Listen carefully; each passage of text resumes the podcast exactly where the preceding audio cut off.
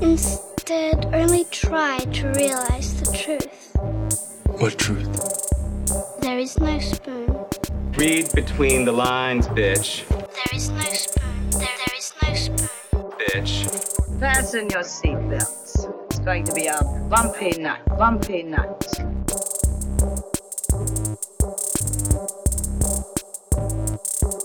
Saludos amigas y amigos, yo soy Mario Alegre Femenías Y yo soy Rosa Colón. y esto es Desmenuzando. En el episodio de hoy vamos a estar hablando del volumen 1 y 2 de Wonder Woman Earth 1, eh, escrito por... eh, se me fue el nombre. Grant Morrison y dibujado por Yannick Paquette. Thank you, thank you. Gracias por ahí, por, por el save. Eh, pero antes, pues vamos a bullshitear como de costumbre. Yo confieso de que no he estado... He estado viendo un chorro de cosas, Rosa, pero como de costumbre, cosas para el podcast que no podemos discutir aún es específicamente. Así que podría, Todavía, todavía. podría hablar de todos los Bernie memes de las pasadas 24 horas, porque eso es lo único que podría reseñar para que han estado tan y tan cabrones, ¿sabes? Siguen saliendo más y más. Demasiado. Bello. Bernie siempre va a ser el, el- la luz, como dijo la poeta ayer en la inauguración, la luz que nos atreve, nos deberíamos de atrever ser. Este, y él sentadito con sus Con sus mittens. mittens made by a teacher de recycled materials con su sobrecito porque eso no es lo único que él va a hacer ese día con su abriguito del, del prim- de uno de los otros memes de él y Because this should have been an email. because it should have been an email porque estaba ahí todo como que tengo frío y me hicieron sentarme aquí y no estoy ni, ni cerquita de otras personas para recibir un poquito de body warmth eh, Bernie para mí es el único político que yo abrazaría I mean me pueden pasar todo y diría eh mira esto Obama qué cool y yo sé Ellos que sí, yo creo que tú le ¿verdad? darías un abrazo a Alexandra. Alexandria. Eh, no, no, ella va como que en categorías de, well, these people are dateable. No es solamente un abracito. Ok, ok, ok. Está ahí, este, y, la, y está la otra categoría de, pues, jevitas, porque Kamala Harris es a cop, Ajá, pero es una jevita cop. ajá. Este, pero, este, Bernie es alguien que es como que mis brazos naturalmente quisieran envelop him in a hug. Con, Yeah. con, Ah, con hot Bernie. cocoa, con un cup of hot cocoa. el como, thank you for normalizing socialism just a little bit more. Bueno, pues apartémonos. You beautiful grandpa. Antes de que nos vayamos por Jewish el, grandpa. antes de que nos vayamos por el rabbit hole de la política, vamos entonces a bullchitear de que Rosa pudo ver los episodios de WandaVision. Así que pues ahora Yes. quiero escuchar qué tú pensaste porque you are very critical of Marvel as a whole. Eh, así que quería saber Yes, qué te había parecido. ¿Qué te había parecido esta serie? Si fue lo suficientemente quirky or different to catch your interest. Pues está catching my interest, pero creo que, que tú, cuando hablaste de los episodios que tú habías visto por adelantado, ¿verdad? Que Ajá. tú llegaste a ver tres. Sí, yo vi el de, el Que- de, que el de mañana it- viernes, también lo vi. Ajá, que you hit the nail on the head en el sentido de que si estos fueran otros actores, esta serie iría directamente para la basura, porque 100% de la razón que estoy riéndome y que me estoy disfrutando el show es porque este Elizabeth Olsen y British Dude, Paul este, Bettany. se me olvidó el nombre, Paul Bettany, este, la están pasando tan y tan bien con los tropos de, de cómo actuar en, estas, en estos sitcoms viejos. Sí, están committed a, Eh. a- a- a catch that part of American television. Ajá, y ella particularmente se ve bien, se ve bien bonita, como que la están maquillando really nice, pero como que se ve bien como que bright los ojitos y se ve como que bien, she looks alive, versus que en las películas de Marvel todos los actores se ven como que porque todo es dark y sad. pero aquí la, está la están pasando bien y hay un montón de energía en el show donde, donde estoy tropezando un poco, ¿eh? que si me importa suficiente esta historia fuera del gimmick. Y eso no lo voy a saber hasta que se acabe la serie. Porque claramente no me van a dar nada. Y como yo no sé tantísimo de Marvel, pues he tenido que buscar ciertas cosas online y, y esas cosas no sé qué son. So no quiero seguir buscando. Y es como que. I'm just gonna write it out. Pero fuera de este gimmick de este primer season. eh, y de los personajes que están saliendo, pues no sé, no sé si, si me va a gustar la historia todavía no, porque no he visto historia other than que yo sé que lo que está pasando no es real. Sí, eh, yo la, la crítica que le haría tanto esta serie como se la hemos hecho a, a Mandalorian es que so far, ¿sabes? Los Disney Plus Original Series, como que en términos de, de storytelling, de, de world building, de, de estar creando personajes tridimensionales, como que podamos conocerlos y, y, y, aferrarnos a ellos emocionalmente más allá de que son estos personajes que conocemos de otros medios o de, o, o de las franquicias que originan. En realidad, en términos, o sea, Mandalorian era puro, pues, ¿Quién va a tener un cameo this week? ¿Cuál personaje vamos Ajá, a ver de la vieja western trilogía? Tropes, Y- exacto. pero no había nada, ¿sabes? No había drama, ¿sabes? Y por drama no quiero decir tristeza, sino drama de drama, ¿sabes? Como que y- y plot, cosas en la historia no hay high sucediendo. stakes en The Exacto. Mandalorian, especialmente en el primer season. Sobre todo en el primer season. Sea, y entonces en esta de, de WandaVision, pues sí, está muy cool la estética y las actuaciones están chéveres y los actores la están pasando bien, pero después de haber visto tres episodios y sin entrar en detalles del tercero, sí empiezo a ver como que al igual que, que la, la estructura de Mandalorian Season 2 era como que repetitiva de que, hey, I'm looking for this guy y, ah, pues ayúdame a hacer esto y te digo dónde está y, y next episode hacer lo mismo, este está entrando en un mismo ritmo de pues vamos a jugar con los tropos de esta era de la televisión y te tiramos un spin de mystery en los últimos 30 segundos. Y entonces es como que, huh, ¿cu- ¿cuánto tiempo can you Sí, keep this o- up antes de que Ajá, se sienta o- como una muletilla? Sí, y especialmente este porque también, tú dices los últimos 30 segundos, pero on the dot, a mitad del episodio te tiran un hint. Ajá. Porque este, en el primero fue en el Boss's Dinner, pues este, la, la mamá de That 70 Show este, está diciéndole a Wanda, este, stop it, stop it, cuando el esposo se está, está ahogando en el canto de carne. Y eso está más o menos a mitad de, no tan, no tan al final, pero entonces en el otro te dieron la voz en la radio que le está preguntando, Who's doing this to you, Wanda? Que supuestamente es un personaje de Ant-Man, que no sé, yo no he visto las de Ant-Man. Ajá, en el En el recap que leí porque dije this is going to be a show that I need to recap because I don't know I don't know what's going on en términos de los hints que me están dando. Fuera de los colores tú sabes como que este y pues busqué y decía que era la voz de uno de los personajes de Ant-Man que puede ser como que ok pues cool este podría ser que Wanda obviamente Wanda está haciendo todo esto. We know this porque hemos leído House of M y porque esto es como que la están basando en esta historia bien es la historia de Scarlet Witch en este en estas últimas dos décadas ¿verdad? Ujú. Habla- háblanos Pero de, de- than- de House of M para los que no saben qué es House of M. pues House of M fue un Un cómic de X-Men, ¿verdad? sí pero eh, era este un ¿cómo es que un event Ajá. Este era un event eh, que venía, creo que a, lo- a los pies de Secret Invasion o maybe. Anyway, eh, uno de esos. Las compañías de cómics en los 2000 se dieron cuenta que tenían que hacer events para drive sales, o ha sido como que un event tras event, tras event, tras event. Entonces, este de House of M fue que este, la familia de Wanda eh, muere, no me recuerdo cómo, no, do not care, y ella se va en un brote de crear este mundo ficticio y cuando la confrontan con que era un mundo ficticio, ella, siendo la hija de Magneto en este, en este lado de los cómics, ¿verdad? En las películas no, eh, pues le dice al papá, no more, no more mutants, daddy, no more mutants. Y básicamente wipes reality y los únicos mutantes que sobrevivieron por serendipity, Por luck o whatever, y por necesidad del plot, eran 198. Entonces el event corría de los 8 issues que son House of M a todos los títulos de Marvel de, de esa época, pues entonces tenías diferentes equipos con diferentes, ¿verdad? Los personajes actuando diferentes porque es otra realidad.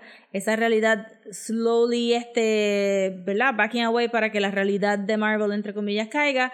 Resulta que nada más hay 198 mutants y entonces pues el, el House of M se muda naturalmente a quiénes son los mutantes que, que se quedaron, por qué se quedaron, cómo están bregando con esta situación, este, qué quiere decir esto para, porque ellos siempre se, se habían, ¿verdad? Clasificado como un, un, este, una minoría, pero una minoría que existe. Pues, ¿qué pasa cuando tú, cuando tú haces ese mini genocidio, verdad? Este, y qué, cuál es, y en el momento que salió, mucha gente estaba media worried en las críticas de que qué quiere decir esto para el mundo de Marvel cuando Wanda simplemente puede hacer como que ¡achú! y ya puede crear una realidad nueva. Este, y estaban hablando de, de un posible reset button para todas las malas ideas que tengan. Ah, pues esto no está vendiendo, pues que venga Wanda y haga snaps her fingers y lo arregle. Y, que, y pues más o menos ahí, pero pero para mí eso fue como que la ramificación más grande, que ella simplemente borró a los mutantes, a la mayoría de los mutantes de la faz de la Tierra, o sea, le quitó los poderes. Y en el momento yo estaba leyendo uno, ¿cómo se llamaba eso? No sé, uno estaba bien bueno, actually. Eh, que creo que era, creo que era un reboot de X-Force, whatever. La cosa era que era Jamie Multiple Man, el el, este, el protagonista, pero también hablaban de otros y había uno que movía la tierra como un terremoto que salió en los muñequitos de los late, este, early 2000s. Ajá. Anyway, movía la tierra. Y tiene como que toda esta discusión de cómo él ya no se siente conectado a la tierra y el hole que deja eso en su ser y cómo se identificaba como mutante a través de sus poderes. Y era como una discusión bien interesante. Pero que realmente Scarlet Witch estaba ahí como que para just flip the switch, Scarlet, and get out of the way. Eh, pero si esta serie es así, y yo diría que ya con el segundo episodio no hay manera de pensar que es otra persona haciéndole esto a Wanda, parecería que simplemente están beneficiándose de que Wanda se encerró en esta burbuja. Eh, y que hay gente activamente tratando de entrar. Me imagino que, que Monica Rambeau eh, será uno de esos personajes que, que habrán mandado para, para tratar de sacarla a ella de ahí mientras que, que, los malos estén tratando de ver cómo la manipulan a ella para que, para que haga esa burbuja más grande y afecte la realidad as we know it, o una de ellas, de este multiverse de Disney, este, pues no sé. Pero el gimmick está cute. Ajá. El gimmick está cute.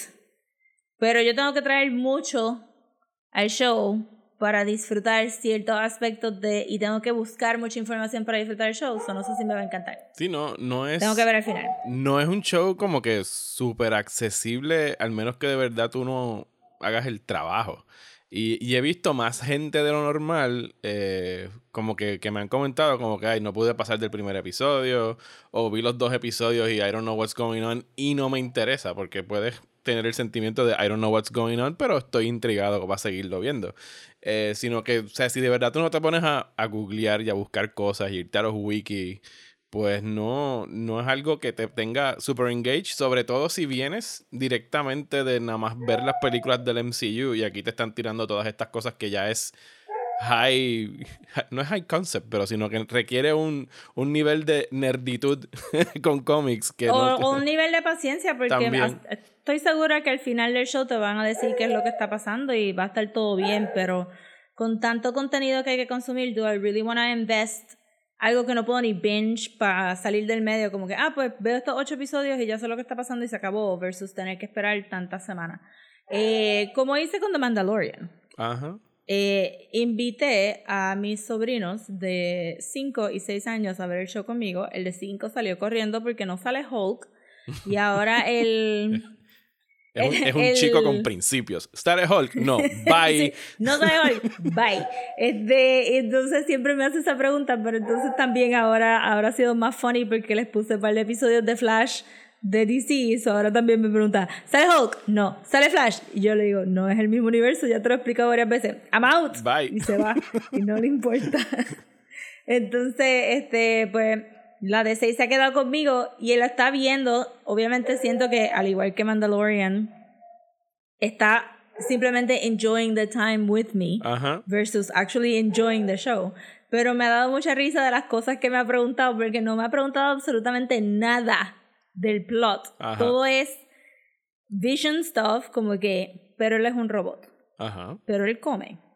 Pero ¿por qué él, es, por qué él se tiene que cambiar la cara?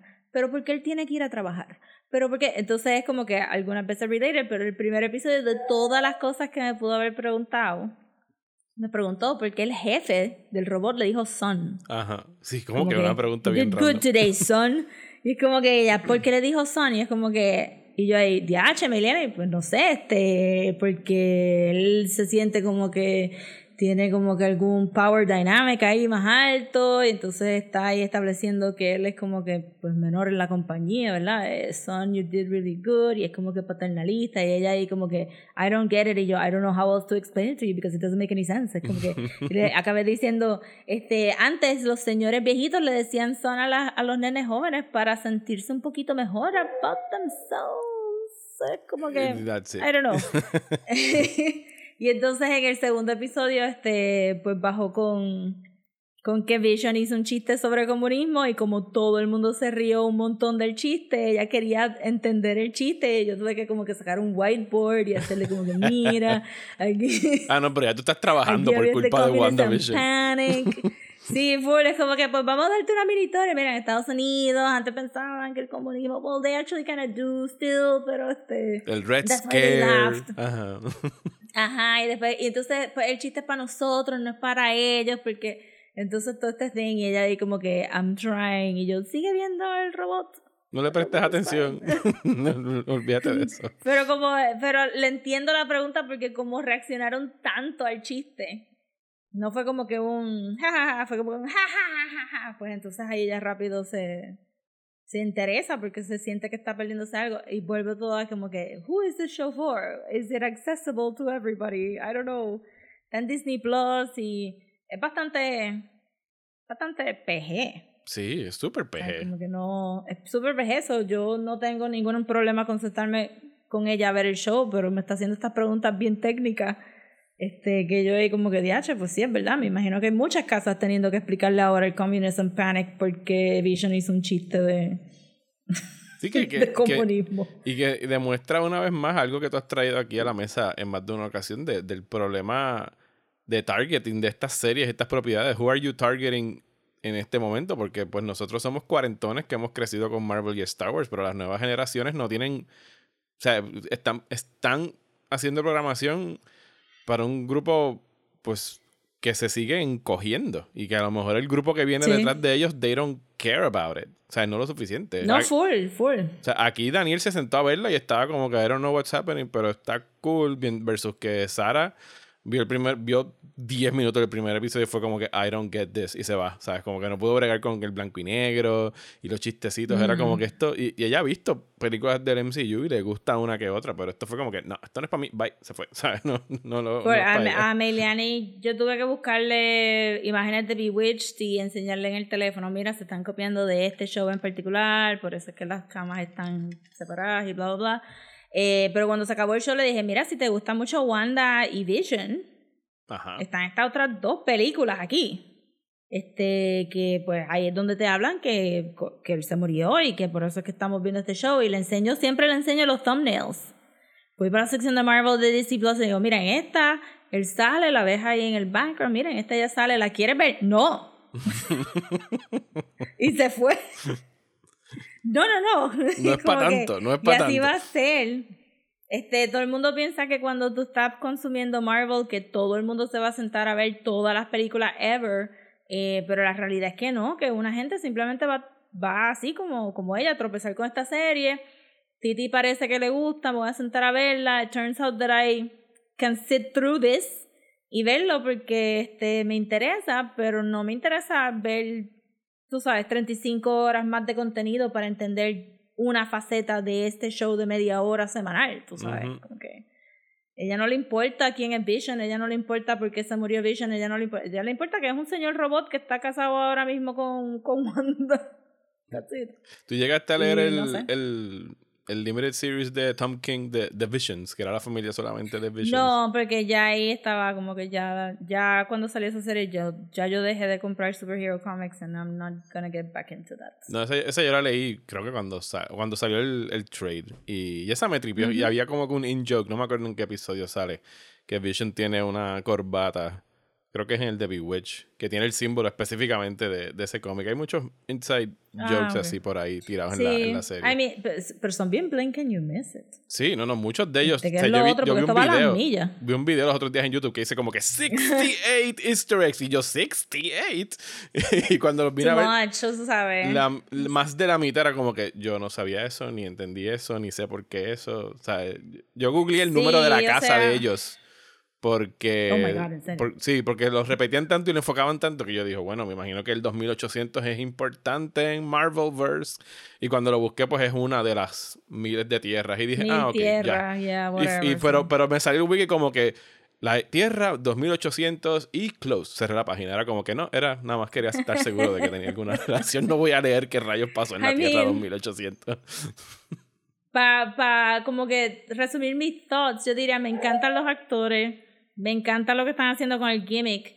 No tengo, no tengo quejas de cómo están introduciendo el misterio, como que los elementos a color o, o el pullback de las cámaras para reveal ciertas cosas o, este hasta la las dos veces que, que Wanda ha tenido que break character que se que es un subtle change de la cara Ajá. de ella pero you can Sí. really tell right away que ella sabe lo que está pasando Sí, She's como cuando le dice a Wind, uh, Vision do something o Vision save him. o no ajá sé, y cuando ajá. ve al al beekeeper guy saliendo del sewer pues ella dice como que nope y, Y y dan la vuelta y resetean, exacto. Eh, y pues, ¿sabes? No me molesta. Lo voy a acabar de ver porque, porque lo estoy viendo con, con mi sobrina, pero no sé cómo esto lleva a un segundo season que yo quiera ver, no sé cómo esto... No sé por qué tengo que tener la expectativa de que esto lleve a otra cosa y por qué no puede ser una historia in and of itself. Yo Este, pero eso es pienso... el negativo de un shared universe. Yo pienso que series como esta de WandaVision están pensadas como que en un one and you're out, ¿sabes? Porque no, o sea, si, si, si- si esto es algo que ya misma se está haciendo y es como el, el- el- lo que va a catapultar lo que sea que vaya a pasar en Doctor Strange, Spider-Man con las aperturas del Pues eso- multiverse. pero eso es lo que me refiero, no a un WandaVision Season 2, sino como que, que al final del día estoy viendo WandaVision porque sets up otra cosa, que es gonna set up otra cosa, que es gonna Sí, set up ¿no? otra es, cosa. y es el que- eterno MCU thing donde o sea, al final de los créditos pues te están setting up la próxima película y sigues por ahí setting up. setting up. Exacto, y entonces pues eso, eso es events. Y pues yo dejé de comprar los superhero comics because of events. Y pues ya estamos entrando a las películas a un lado donde a mí no me importa Secret Invasion y no quiero ver cinco películas antes de que lleguen los scrolls para tener Secret Invasion para después preguntarme, diache, ¿qué es lo próximo que viene? Como que this is not gonna be my life. This is not gonna be my forever. Este, I just wanna watch a show and enjoy it and that's it. Eh, de- estoy de acuerdo, estoy de acuerdo. Y, y con todo y que me ha gustado esto, pienso que me está gustando más que Mandalorian, porque por lo menos aquí el gimmick y a lo que están tratando de, de- de emular, que en el caso de Mandalorian eran géneros como los samuráis y los westerns, pues aquello era para mí era puramente estético y aquí por lo menos se están enfocando en que cada episodio sí funcione como un episodio de esa época. O sea, el primer episodio de I Love Lucy yo lo encontré genuinamente gracioso. O sea, I found it really Pero yo funny. todavía pienso que es el Dick Van Dyke Show. Sí, yo sé que tú piensas que es el Dick Van Dyke, pero para mí I Love Lucy, no sé. No, mejor porque, porque es un matrimonio. No sé si en el Dick Van, Dick Van Dyke también Sí. era un matrimonio. Sí, y para mí es el Dick Van Dyke porque por las sillas que tienen al frente del foyer, porque Dick Van Dyke se tropezaba con una de esas sillas y en uno de los, en, a fin, cuando el, cuando en el tercer acto del primer episodio él está caminando traspasa la silla que Dick Van Dyke se hubiera tropezado y caído. I don't know why people found that funny in the 50s. No había Un mucho. hombre alto Veníamos, tropezándote como veníamos de la Segunda Guerra Mundial Rosa y cualquier cosa nos daba gracia. Después de Pero lo poquito que sé de ese show es que el thing era que él se tropezara con la trapecilla cada vez que caminaba. So no sé, no sé, porque eso era funny. Pero yo nunca vi ese show. I Love Lucy. Hubiera estado cool que fuera un poquito más como I Love Lucy. Yo creo que se fueron bien traditional marriage stuff. Sí, Y hay que este, ver el hacia dónde se mueven. segundo season también. Porque sabemos que van a hacer algo tipo Full House. eh, y creo que vi en uno de los trailers que hay una parte donde que pues, tiene que ser uno de los últimos. Que Wanda está sentada como en una silla eh, de psiquiatra. Como si estuviera en una sesión de psiquiatría tipo Sopranos o tipo. Ah, ok. Así que, y si en efecto alguien está confrontándola sobre lo que está pasando, pues es probable que ese sea de los últimos episodios, además de que sería de los más be modernos. Ajá. Talking to herself. Este, Y sabemos, y, se y sabemos o por lo menos se filtró, que va a haber como que un big, porque es Disney Plus, un big, important, oh my god, cameo en algún momento de alguien del MCU. Así que. Oh no, ¿quién, quién no se ha muerto? bueno, yo sospecho que con la relevancia que han dicho que va a tener Wanda en, en la secuela de Doctor Strange, que probablemente sea Benedict Cumberbatch, pero ya veremos. Y yo aquí pensando, Betty White. Betty White. Cuando hagan el de la Golden Girl. No, van a salir en el episodio de los como que Betty 90s, White. van a salir pues las tres Olsens. Se van a dar los Olsen Twins con Oh, ¿tú te imaginas? Estaría- no, se cae el internet. No se atreverían. Como que fumando y tomando iced coffee. Este, en una esquina mientras la hermana, the more, the healthier, more successful sister. Ajá. por ahí. Doing things. Qué funny. Pues sí, me imagino que será como que el Cumberbatch. Eh, como quiera, no estoy pompeada por ver las otras de. I'm fine with WandaVision. Cuando se acabe WandaVision, WandaVision voy a coger un sendo break de Marvel. Este, y no me importan las otras películas. Las otras series tampoco, porque por ahí viene Falcon and the Winter Soldier, que esa vino más absolutamente Esa la voy a skip. Estoy para She-Hulk. She-Hulk para uno o dos episodios. Si lo puedo ver con Maylan, pues mejor. Y, y pero la de Hawkeye todavía no tiene fecha, así que no tenemos a, Kaylee- a Hailey Stanfield todavía haciendo de Hawkeye. No, eso tampoco. Eso será, pues ya veremos. Pero yo diría como que se le da un break a WandaVision y hay que ser paciente también con algunas historias. No, no, no es como que todo va a salir. Pero entiendo que, que if you're a very busy person y no tienes tiempo para estar buscando recaps y para estar buscando todos los easter eggs, pues this is just not gonna appeal to you. Bueno, eh, pues creo que el bullshiteo se va a quedar solamente de WandaVision esta Yo semana. creo que sí, también. Eh, lo retomaremos el tema cuando se acabe WandaVision. Así que volvemos a hablar sobre WandaVision cuando se acabe y tenga A menos que pase algo como que super wow Sí, entre medio. Si de repente como que en dos o tres episodios pasa algo genial, pues entonces lo, lo abordamos. Pero for now, vamos a movernos a, al- a la competencia. Vámonos para DC a hablar de Wonder Woman Earth One. Wonder Woman, Wonder Woman. All the world is waiting for you and the power you possess. Satin tights, fighting for your rights and the old red, white, and blue.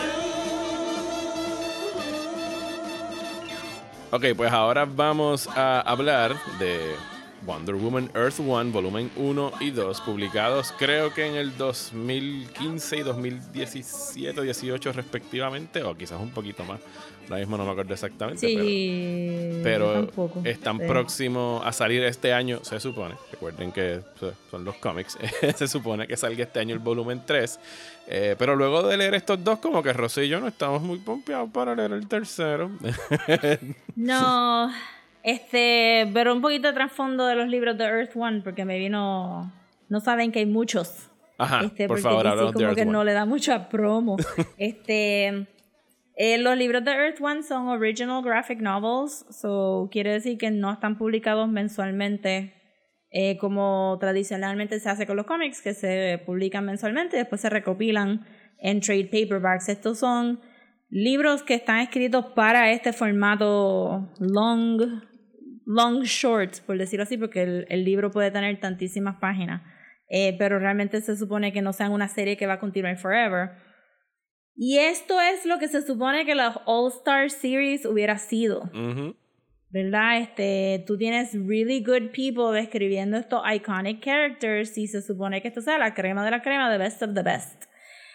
Pero Y de esos nada más tuvimos sí, Superman All Star, All Star Superman y los demás se fueron por la borda, según tú me has todos contado. se cayeron porque, pues, eso es lo que pasa cuando tú, cuando tú seteas mucha gente que está on demand o que ya está acostumbrado a trabajar a un cierto ritmo, pues de momento pedirles como que un monthly, monthly script este no funciona. Y entonces, pues la idea de Earth One siendo de que, pues mira, no te voy a pedir nada mensual, pero tírate, tú sabes, lo que tú quieres decirle a Superman. También, si me recuerdo del chisme bien, esto tenía que ver porque este J. Michael Straczynski, no sé si No te sé suena el nombre de No. televisión. Ok. Pues es un escritor de televisión y él se puso en Marvel a escribir Thor and it was very, very popular. Ujú. El Thor que nosotros tenemos del MCU viene en parte del Thor de J.M. Straczynski, ¿verdad? Ok. Eh, pero él es un TV writer, ¿verdad? Y está en high demand. So él se fue de Marvel, este, creo que él, él hizo un doctoring del script de la primera de Thor, pero entonces se fue a escribir televisión y DC dice, porque hubo como que en los early 2000s una fiebre de contratar este TV writers, este hasta Damon Lindelof hizo un, un cómic Sí, en su J.J. momento. Abrams, Kevin Smith, eh, yo me acuerdo de toda esa gente que Ajá, Joss Whedon exacto. también. ajá, pero pero Kevin. Smith siempre está jangueando ahí. Ajá. Kevin Smith siempre está colado por todos lados. Ese, pero los otros como que they courted them. Y también había como que un push de buscar novelists. Pero ninguna de estas personas saben escribir para cómics y mucho menos sentarte como que, mira, you have to churn out six scripts porque es mensual. este, so Michael Straczynski lo metieron en Superman y si me recuerdo bien, en Wonder Woman también. No me recuerdo. Un, pero me re- tú, que, tú que sabes de Ajá. esto. Cuando se está escribiendo libretos para cómics, ¿sabes? El, el writer es el que decide o por lo menos sugiere como que, o sea, ¿se escribe por paneles o cómo se escribe el, el libreto de un cómic? Porque no tengo idea de cómo es eso. Ok, cuando tú escribes un, un cómic, tú lo escribes por página y por paneles. Ok. Y un buen libreto de cómics te va a decir página 1, Panel siete tal. paneles. Ok. Panel 1. Te va a dar una descripción de lo que está pasando en el panel 1 y el diálogo. Y Un buen eso- eso- libreto, ajá. Eso lo toma el artista y, el- y Te- dibuja. Con, y lo el libreto. interpreta. Ajá, lo interpreta, exacto. un buen libreto te deja, le deja al artista suficiente espacio para interpretar el pacing de esa página. O sea, is it actually seven panels or can we do less or can we do more? Para establecer un poquito más de drama y se supone que sea colaborativo. En los de DC y los de Marvel, el, el pacing de publicación no deja mucho espacio Ajá. para eso. Eso es más como que el escritor pone, algunos escritores ponen mucha descripción, otros escritores no ponen casi nada de descripción.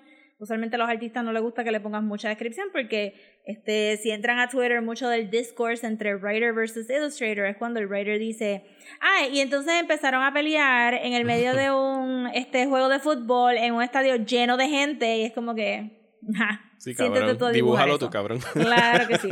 Seguro que sí. Este, versus, pues tú poner el scene de como que, pues, pues fueron un estadio y hay un juego de fútbol, pero no poner la presión de como que está lleno de gente. Ajá. esto, como que, deja que el artista interprete la escena.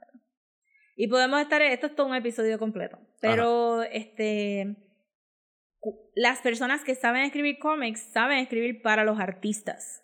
ok. ¿verdad? Y usualmente son artistas los que están escribiendo los cómics también, so ya saben limitaciones de espacio, como que si tú me dices un establishing shot en una página de seis paneles y me estás pidiendo el estadio lleno de gente, pues loco no, no se va a ver como un estadio lleno de gente porque tengo que meterlo en un cuadrito así de chiquito, en una página así de estrecha, como que think about things, ¿verdad? Y yo creo que los cómics, al igual que las películas, son eso, de que tú tienes que escribir pensando en el big picture. Tú no puedes tirarte ahí un libreto para una película diciendo, y vamos a tener el Macy's Day Parade, cuando tú sabes que hay un No el budget, que budget hay un tiempo. Ajá, exacto. Como que you write for, for the artist and you write for the finished product, ¿verdad? ¿Qué, qué es lo que cuenta mejor la historia versus showing off ca- cada panel?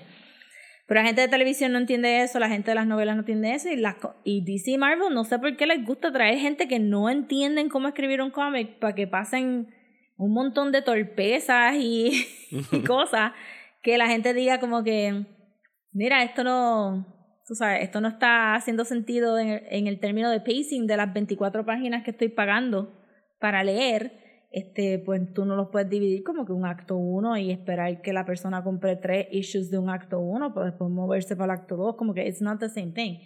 Al otro lado, hay artistas que no saben hacer, no saben dibujar sequential art, Ajá. que es diferente ilustración. So es como que you actually have to tell a story, you're acting, you're setting up el mood, el scene, y le estás, y le estás poniendo las fichas a, a los próximos, al que va a colorear, al que tiene que hacer el lettering.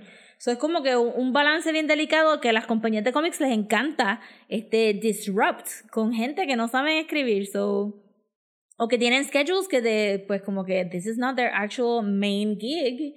Y J. Michael Straczynski era eso, como que, ah, yo estoy escribiendo televisión. Sí, yo te puedo tirar algo ahí de Superman. Sure, sure, sure, sure.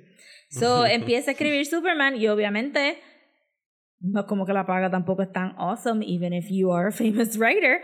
Y dice, mira, esto está, yo me voy para televisión. Bye. Check it bye. y, y dejó mucha, y dejó las historias de, sí, es verdad, le escribió Wonder Woman y era so bad. So bad. Este, dejó eso todo guindando. Y DC como que en el jamaqueo les dijo, "Uh, escríbete algo para Earth One. Y es un original graphic novel y, y vamos a hacer eso como que its own thing. No tienes que, no tienes que pegarlo con ninguna de las otras historias que está yendo. It's its own thing. So, el primero de Earth One que sale es el de Superman de J. Michael Straczynski. Ok. Y resulta que, que vende bastante bien. Y entonces también hicieron el de Batman, que es Geoff Johns y Gary Frank. Yo me leí los dos. Los dos son bien diferentes y, los, y, y especialmente el de J. Michael Straczynski, it reads like a pilot. Ok. Sí, porque Que es pues, algo es su que- medio. Ese es su medio, exacto. Y que es algo que también ha tenido que venir al discurso de estos original graphic novels, porque mucha gente escribe cómics como si fuera to pitch para un show. Ajá. no como el medium in and of itself. Este, eso se supone que todos estos Earth One books fueran completamente accesibles eh, en el sentido de que tú no tienes que haber tocado nada de DC Comics para, para leer Superman Earth One o Batman Earth One y Wonder Woman Earth One. Y los Eh, de, y los de- Batman y Superman también son como este Wonder Woman que son un, un refrito del origin story o, o no. Sí, todos empiezan con el origin story. Ok. Eh, no sé, estoy viendo aquí que también han sacado ya el de Teen Titans y el de Green Lantern por la portada. I would have to say que es un origin story. El de Teen Titans no veo cómo sería un origin story, maybe más como que how we got the band together, Ajá. porque está difícil. Eh, y pues el de eh, y el de Wonder Woman, que yo diría que ya habiendo leído pues estos dos volúmenes, como que it is not very accessible y de verdad tienes que saber parte de, del DC Universe stuff de Wonder Woman para entender what the hell is going on in this book. Sí, de hecho, eh, tú que me, después me explicaste y me dijiste, todo esto es puro Silver Age Wonder Woman. O sea, yo nunca... Golden Age. Golden Age, perdón. Golden Age. Yo nun- nunca había visto los canguros, o sea, ninguna de esas cosas yo había visto en un cómic de, de Wonder Woman y no he querido tantísimos, pero me, me chocó. Eh, cosas así que me, que me saltaron a la vista fue que, pues, Paradise, que Themyscira se llama Paradise Island, eh, no sé si se llama... Y Amazonia. y Amazonia. O sea, eso fue un nombre que me imagino que cambió en algún momento en alguna de esas eras de los cómics. Sí, yo creo que Mascara es de cuando después de Crisis on Infinite Earth, George Pérez empieza a traer todos estos Greek names into the fold versus que William Moulton Marston, el creador de Wonder Woman, pues como que it's a paradise. Ajá. Ergo, it's Paradise Island. Next, y ya. So simple. Hablamos un poquito de William Moulton Marston porque tiene mucho que ver con... Sí, sí, do it. Sí, ok. So, estas es como que las historias más famosas de, digo, no ta- digo, tú sabes, todas las todas las historias de los creadores de los personajes de la Trinidad de DC tienen problemas, ¿verdad? Los de Superman le robaron el personaje. Ajá. El de Batman, este se lo robaron a Bill Finger, este Bob Kane se lo robó a Bill Finger. Y entonces, pues, pero el de William Moulton Marston, eh, él crea Wonder Woman porque pues había muchos hombres superhéroes y él decía pues que había que las nenas chiquitas tenían que, que tener un, un héroe to which to aspire to pero él tenía unas creencias bien interesantes por ejemplo pues él estaba a favor del polyamory Ujú. y tenía a su esposa y ellos dos tenían a su novia y vivieron súper felices y contentos por, por hasta que él se murió verdad y ellas siguieron por ahí para abajo Y de ahí el título Eh, de, el- de Marston and His Women. Eh, Professor Marston and, and the Wonder Woman. And sí. the Wonder Porque Woman, entonces, sí. Y, y eh, hay muchos académicos que están estudiando de verdad cuánto ellos, ellas aportaron a la historia, porque los brazaletes de Wonder Woman son las pulseras que la novia usaba. Ok. Es, so es muy probable que, que toda esta filosofía de female supremacy haya venido a través de conversaciones de ellos tres, porque why wouldn't they talk? They are in marriage, living together. So es muy probable que ellas hayan aportado más de lo que la gente piensa. Eh, pero entonces él, él creía en, en la supremacía de las mujeres, o sea, es una, una versión extraña donde este, las mujeres son mejores que los hombres porque son tan suaves, son tan nice, este, están Sí. prone to goodness. They believe in este, love. Ajá, todo eso. Ajá, y entonces todo esto está obviando todos los female serial killers de la época, obviando todas las mamás, todo eso. He did not see that. Este, para él, pues, como que ser mujer era lo más, o sea, el achievement que todo el mundo debería de, tener, porque era nurturing, soft, este, loving, bla, bla, bla. Eh, y entonces añádela a eso, que eran los, ¿verdad? 40, early 50s, y pues está como que el bondage kink all over the place, ¿verdad? Bien Betty Page, bien este, como que eh, magazines donde las nenas están así con los corsets, y pues tienes el, el Wonder Woman del Golden Age, la sociedad de mujeres pacíficas, tecnológicamente avanzadas, por eso el Purple Ray. Eh, no sé por qué cogió canguros de todos los animales, pero sure, canguros que estaban entrenados para ellas poder montarse, este, aviones y toda esta, toda esta chavienda. Y, pero hay un elemento de bondage bien interesante en esos Golden Age comics. Es como que si a Wonder Woman eh, la amarran, Ajá. le amarran los brazaletes, los hombres pierden sus poderes. Y mucho de, de, de, de los cómics de ella como que fingiendo que está amarrada, como que, oh no, me amarraste, ¿qué puedo hacer? Ja, ja, ja, bla, bla. Y Sí, hay mucho, hay mucho como roleplay, incluso a, a- en, en eso Wow, que está que poniendo. sí sí. es. hay mucho roleplay. Hay un montón de spanking, un montón de spanking. Y me, y me di cuenta en Like, este cómic que incluso en, en cierto momento cuando amarran a Wonder Woman, no es como que le hicieron un nudito y ya, sino que tiene actual knots, de esos knots que en los que se hay un Ah, sí, pero porque Doctor Psycho, sí, de, de exacto, del, del, del Art of Knots, de Ajá. este, usualmente Japanese este, style thing. Eh, sí, eso lo hicieron full a propósito, pero ese Grant Morrison ahí metiendo la cuchara. Aquí era como que este, cadenitas como que fused a los brazaletes y qué sé yo. Y cuando ella se encuentra con esta Candy y las Holiday Girls, que salen también en el cómic del Golden Age, pues son todas estas nenas que ella puede mold y shape y como que, ja, ja, ja, te portaste mal, te voy a dar con el cepillo en el fundillo. y, Ah, ja, ja, ja, no, ja, ja, ja. Y es como que todo bien. What's going on, you guys? What's happening? Entonces, este, eh, la, la muchacha nazi, este, Paula Van Gunther, ¿qué se llama? Sí, creo que sí. La Baroness. Ella sale en los cómics de Golden Age también y es como que bien esta mujer fuerte y sabemos que lo también como que Berlín de esa época era como que medio kinky y tener él ahí como que todo corseted con el pencil skirt y los dibujos son como que tres o dos, tú sabes, doodles porque son chiquititos y está todo lleno de texto, pero you can tell, you can tell que está barra, este, que está apretadita la ropa y y, este, y también muchos juegos de, pues, eh, me parece que en el tercer volumen va a salir Doctor Poison, que si se recuerdan salió también en la primera Ajá. película de, de Wonder Woman. Y en el cómic este del Golden Age, ella se hace pasar por hombre por mucho tiempo, este, hasta que Wonder Woman pues tiene el reveal. Hay mucho de, de Wonder Woman dándose cuenta que mujeres también pueden ser villanas. Ajá. Natch, porque él tampoco pensaba que podían ser villanas.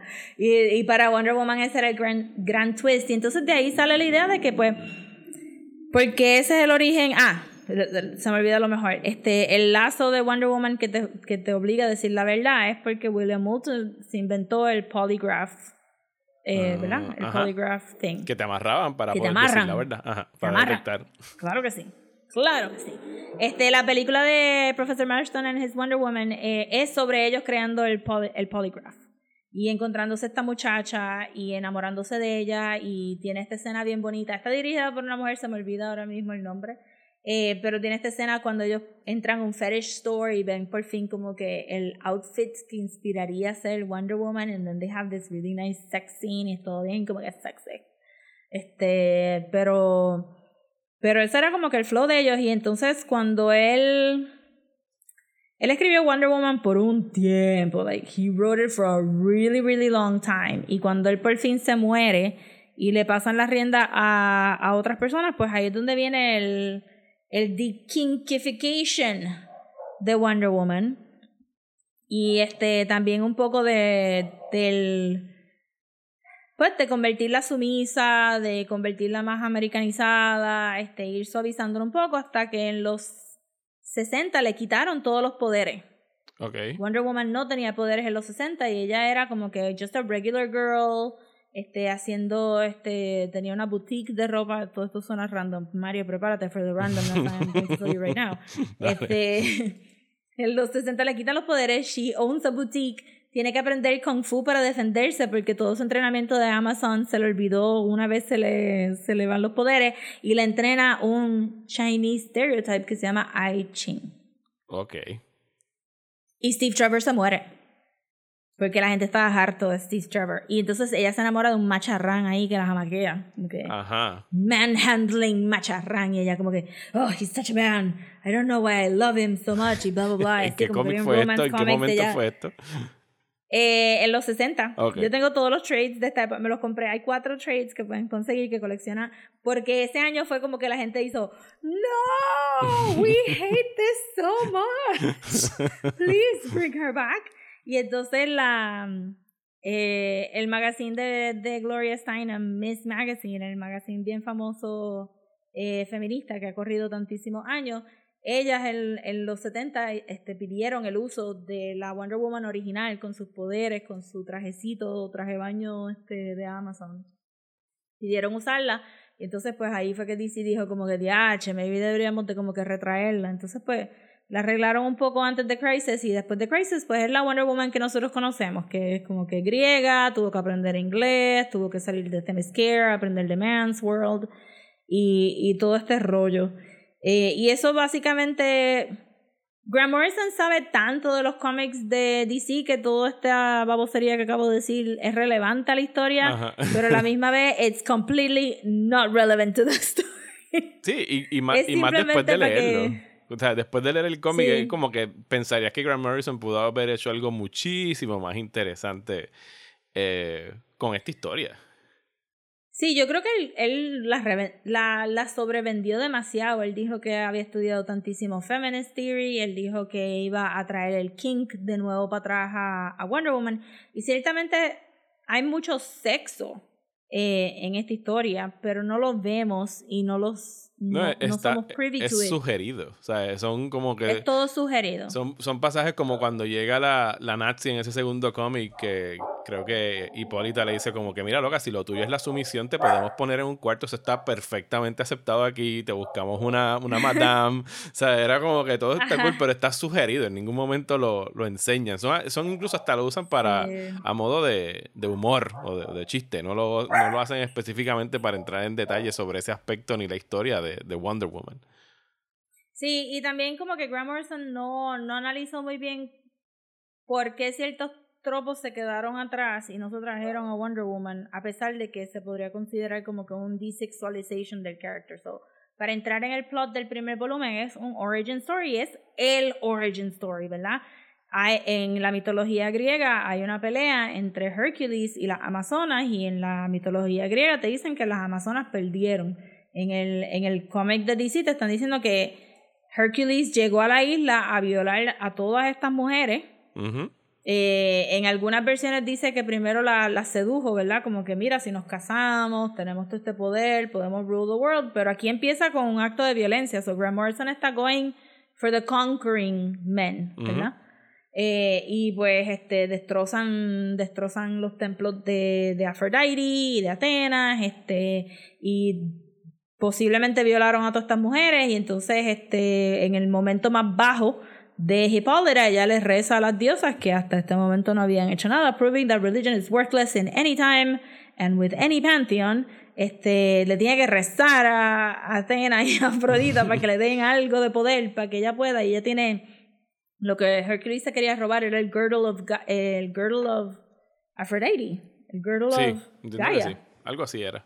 Sí, de esos, como el- lo de Jason and the Argonauts. Ah, En griego se habían como, como un chorro de fashion items que tenían poderes. Ajá. Este y entonces pues pues este Hercules vino a robárselo, ella se lo quita de nuevo, ahora Hipólita es invulnerable, vence a Hercules, y entonces las diosas le dan el poder de desaparecer esta isla, porque Grecia tiene tantísimas islitas, desaparecer esta isla, y entonces ellas dedicarse a ellas mismas, a, a los standards griegos, ¿verdad? Este beauty of body, este las artes, las humanidades, qué sé yo, ya están jangueando ahí un ratísimo y, y no se aburren, entonces tienen el Fountain of Youth, si les pasa algo tienen el Purple Ray y no se mueren y, y pues están viviendo esta vida idyllic, pero esta Wonder Woman que conocemos pues está harta de estar ahí. Este, claramente ya se ha tirado a todas las mujeres de la isla. She is over it. She's bored. Este, she's very bored. y está buscando como que una manera de salir y entonces pues aquí es donde viene este verdad y digo que se tiró todas las mujeres de la isla porque it would seem like it ¿Qué es? Este, algo, algo que me tuvo todo el tiempo confundido en el cómic es por qué ella grita hola tantas veces. Ah eso es del Golden Age también eso es como que algo que decían antes como que Sí, pero- hola y lo he visto en otros cómics viejos también Y cada vez que ella entraba en un panel, yo, hola. Y yo, ¿quién carajo es hola? ¿Sabes cuál personaje, cuál amazona No, se llama que- hola? ¡Hola! Pues, eh, ¡hola! Ah, Lo que pasa es que no es para nosotros, que Sí, quiere decir para nosotros hola. es como que, ok, fan, yo como que, ¿quién carajo será Sí. hola en este cómic? Mira, entre eso para el Golden Age y en los 70, este, Batman y Superman hablaban hippie-ish a veces y decían mucho como que, we have to go find the bad, the bad guy. Y Batman decía, check. Y yo, check what? Check what? y era simplemente como que un slang para, ok. como que, pero siempre me sacaba. El hola me saca también. El otro que decía mucho, que creo que mala es la que lo dice, es Suffering Sappho. Que ese era tu big hint de lo que está pasando por ahí. Safo es una poetisa griega este, lesbiana, eh, famosamente lesbiana. Entonces, pues los Sapphic Sisters, este, hangueaba en the Isle of Lesbos. If you're get- catching the Ajá, hint. ajá. Pues entonces, este. Todo este revolut de Amazonas están ahí tirándose y pues este Wonder Woman parecería que, que tiene una novia, ¿verdad? Mala dice que ellos son lovers. Después Hippolyta dice que ella es lover de Mala también. So hay un intercambio brutal. Esto es este, más chiquito que Río Piedra, más chiquito de Santurce. Todo el mundo se ha tirado todo el mundo. El ex de tu ex de tu ex. Este, y pues, pero ya están chilling porque es bien polyamory, no hay attachments, whatever.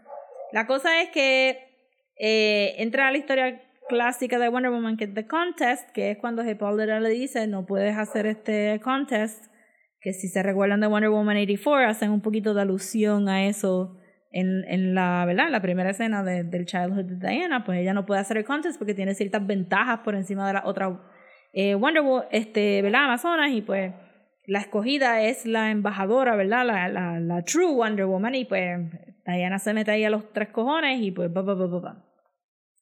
Eh, hago pausa para decir que yo estaba esperando más sexo y menos grossness y ese double spread de todo el semen encima del eh, de las estatuas de Atena fue como que could have done without it. Este pero se la tiraron y pues tú sabes aquí eh, bueno, voy a seguir con el plot porque después Sí, por favor. whatever. Entonces se encuentra Steve Trevor Steve Trevor es negro which is nice Ajá. este no hace nada pero eso es algo como que clásico de Steve no, ha- no hacer nada Más que ser un Eh, hombre pero piloto. Sí, just be there, just be there and be happy. Eh, pero me gustó que la historia pausa para decirte como que Steve no está actually attracted to Wonder Woman. Esto no es un romantic relationship. Eh, porque muchos de los cómics del Golden Age es eh, Steve molestando y jodiendo y acosando a Wonder Woman para que se case con ella, al punto de que todos los cómics empezaban con Hey Angel, when are you gonna marry me?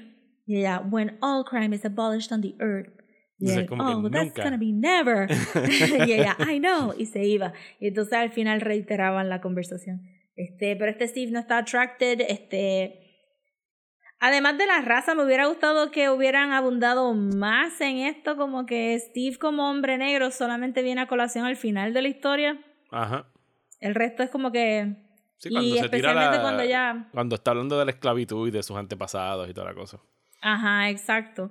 So, nada, Steve está herido, Wonder Woman va a Man's World para este para salvarlo porque el Purple Rain no está calibrado para los hombres, entonces ella se encuentra con que la gente envejece, la gente sufre, este salva a Eta eh, a, Beth, perdón, pero Eta Candy salva a Eta Candy y a las Holiday Girls y pues ahí tenemos esta Beth Candy que es bisexual, que es bien open, pero hay demasiado fat jokes to enjoy this character. De verdad que sí. De verdad que, de verdad que too many, como que yo entiendo que, que verdad que todas ellas se supone que estén, que sean estatuas griegas y eso, pero habían demasiado fat jokes. Y ya eso put me off completely porque yo estoy tratando de enjoy. Sí, no, son- no solo fat jokes, había como que insultos incluso. Era como que este no es el Ajá, ideal body que- type. ¿Por qué, estás- qué haces Ajá, aquí? your body is deformed, Ajá. ¿qué te pasó? Este, y, y como que ella le contestaba para atrás, pero no conocimos suficiente a ETA como para que se sintiera como que era un full character y que estuviera, tú sabes, eh, eh, de tú a tú para defender su lifestyle. Eso no me gustó eso. Y no me gustó que, que ignoraron que Steve Trevor era negro justo hasta el final, porque cuando Wonder Woman piensa que él quiere tener sexo con ella, le da el, el dog collar. Ujú. Que es surprising porque tú dices, oh, ella está hablando de bondage, por si no lo habías entendido todas estas otras cosas, pero se lo está dando un hombre negro que tiene unas ramificaciones bien Ajá. grandes. Y cortan y ya es como que para, pa, para, pa, ma. Y como que... Sí, no, no, no, era, Como que- tenían que follow that thread, sobre todo qué significaba eso para él. Ajá, y que cuando ella habla de submission, tú sabes, ey, pero Grant Morrison, I mean, al final del día Grant Morrison, he is just a white Scotsman, tú sabes. Y, y lo deja todo para el final, para este speechcito ahí medio trite, y no, no me encantó eso tampoco. Y, y pues al final todo el mundo toca el lazo, they tell their version of the story, y los Fates, they decide que Wonder Woman va a ser la embajadora para pa Man's World, y that's it.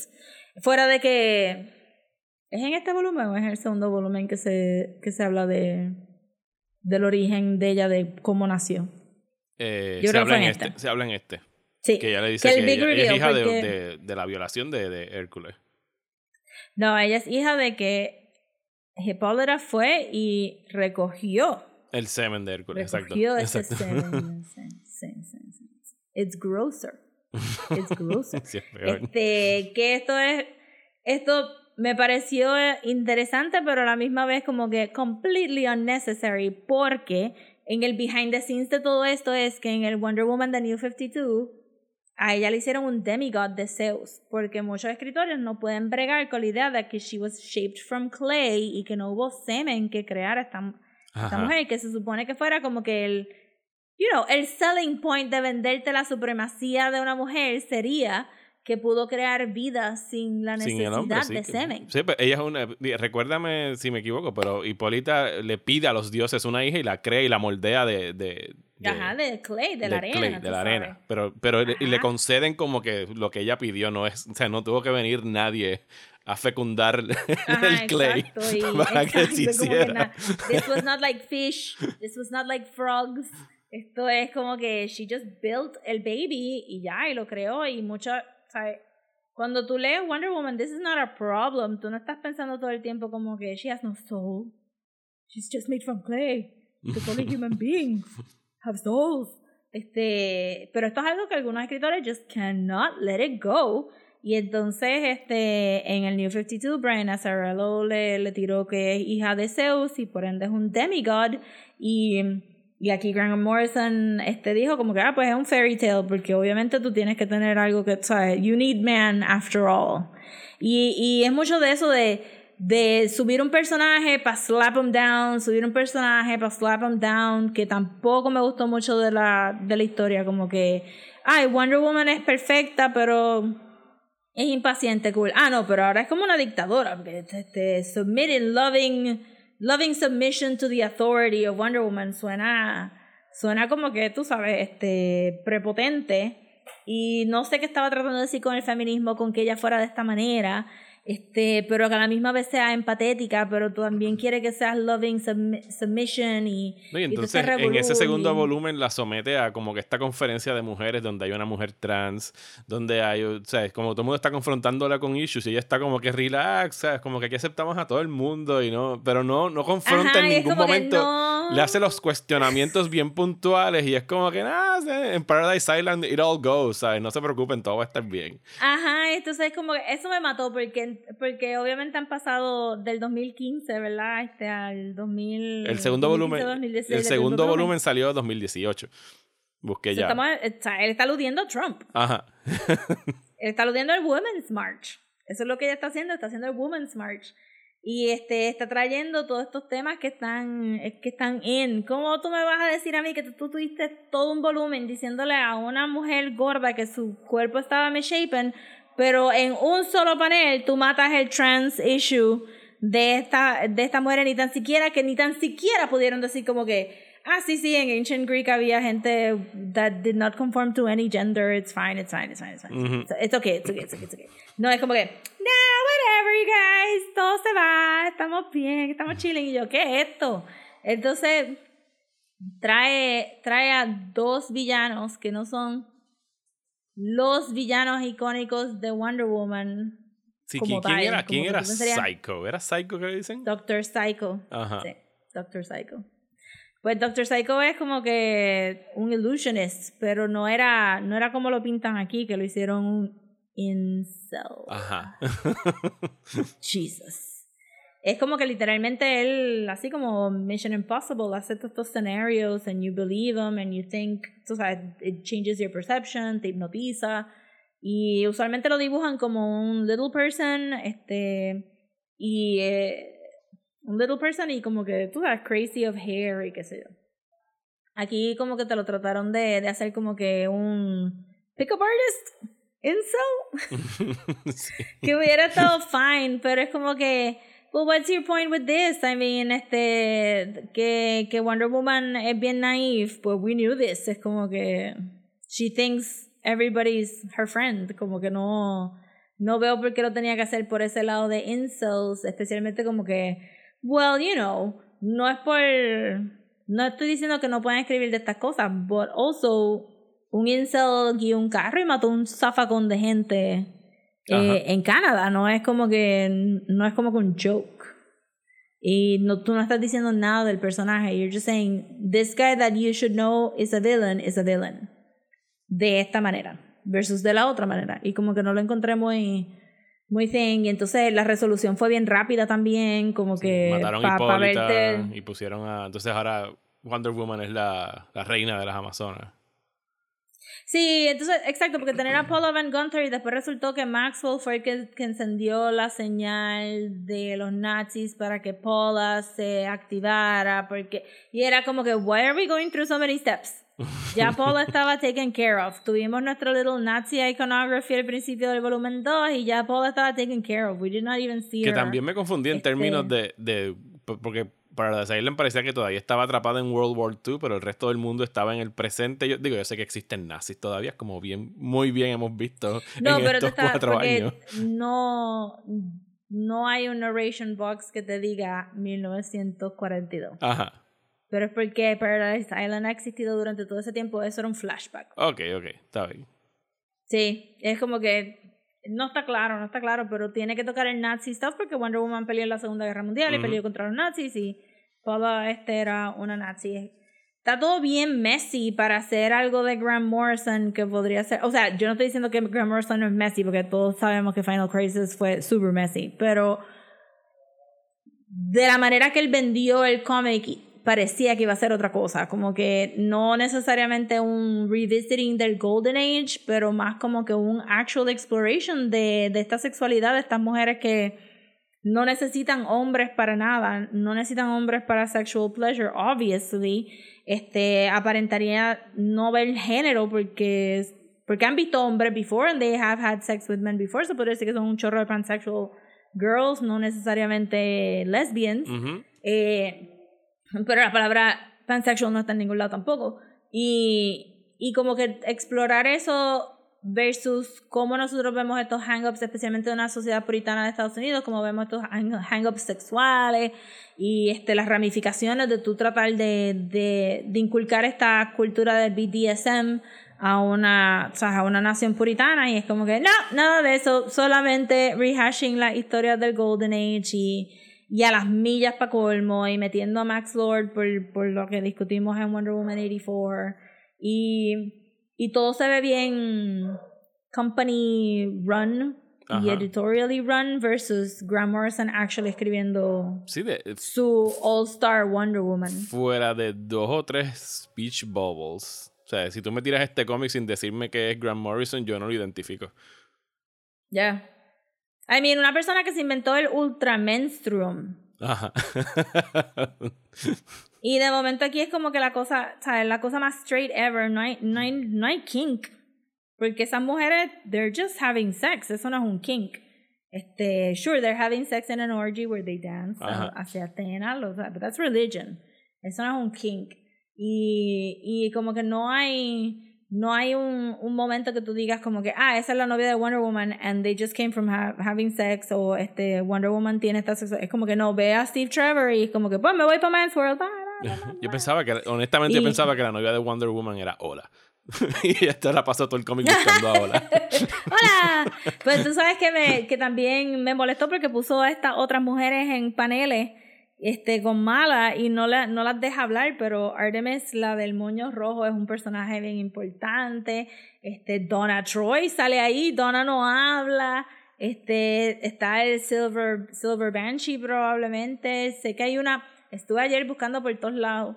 Eh, tengo el cómic, pero no me recuerdo cómo se, cómo se llama, pero era una mala que era una nena chiquita y que tenía como que el pelito así afeitado como la nena violeta, del pelo violeta. Como que todos estos son, este, lo, lo que puse en las redes sociales de Desmenuzando son cambios de personajes que tienen vidas con Wonder Woman. Que si tú me hubieras dicho como que la novia de Wonder Woman es Artemis, yo hubiera salido 100% satisfecha versus traer este qué sé yo, Amala, que estoy casi segura que, que está diseñada para que se parezca a Cassie, la Wonder Girl, eh, which makes no sense, pero whatever, Grant Morrison.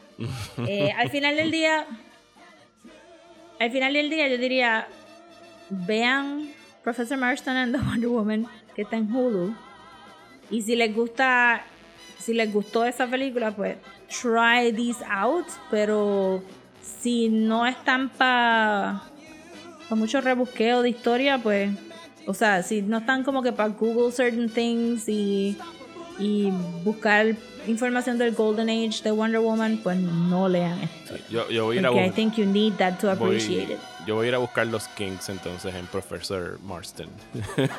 que de- imagino que debe haber entonces ahí lo que no estábamos encontrando acá. Wonder Woman. You're a wonder, Wonder Woman.